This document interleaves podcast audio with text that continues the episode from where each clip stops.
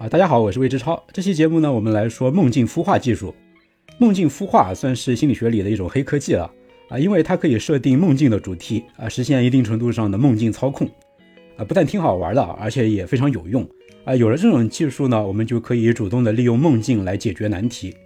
啊。清醒的时候都解决不了的问题，难道反而会在稀里糊涂的梦里得到解决吗？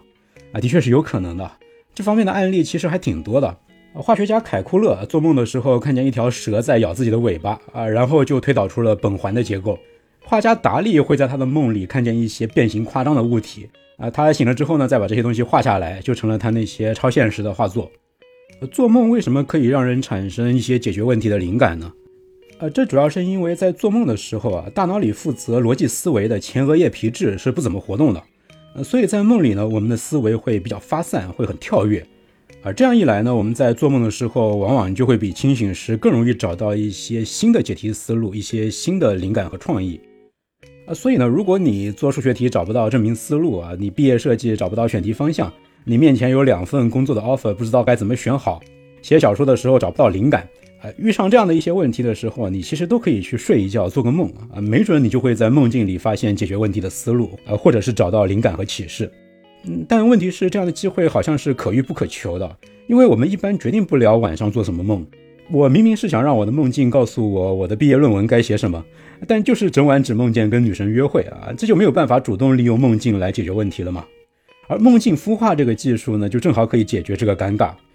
梦境孵化这个技术啊，虽然不像《盗梦空间》那部电影里那种清醒梦那样啊，能控制梦境的各种细节。但是通过简单的练习啊，很多人都能用梦境孵化这个技术来设定梦境的主题，啊，这就已经很有用了。因为只要梦的大致内容是跟那个想要解决的问题有关的，那我们就很有可能在梦中找到解题灵感。那梦境孵化具体是怎么做的呢？啊，步骤其实很简单啊。第一步，在睡觉之前把等待解决的那个问题视觉化。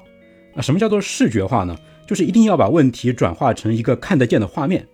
啊，如果想要解决的是一个人际交往的问题。那你就在睡觉前花几分钟的时间，去在头脑里想象一下那个跟你有矛盾的人的样子，或者是想象他在你面前跟你发生冲突的画面细节。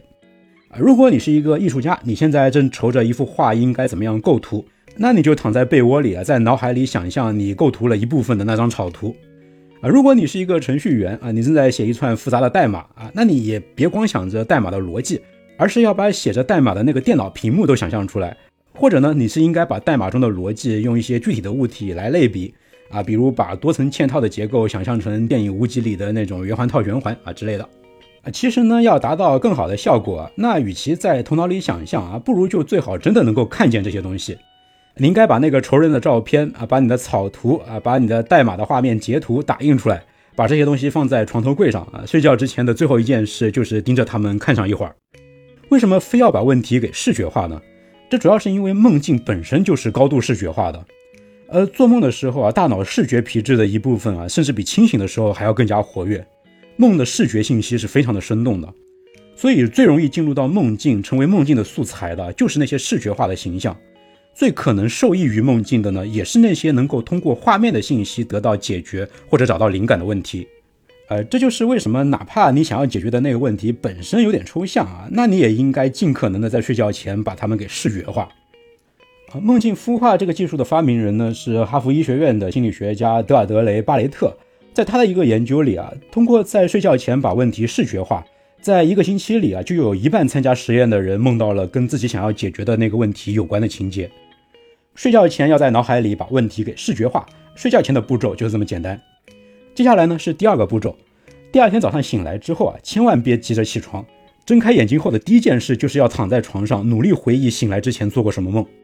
我们对梦境的记忆是非常脆弱的啊，所以只要你醒来之后分心了，那几乎一半的梦境就会立刻消失，再也想不起来了。所以呢，睁眼之后千万不要分心啊，要集中精神回忆。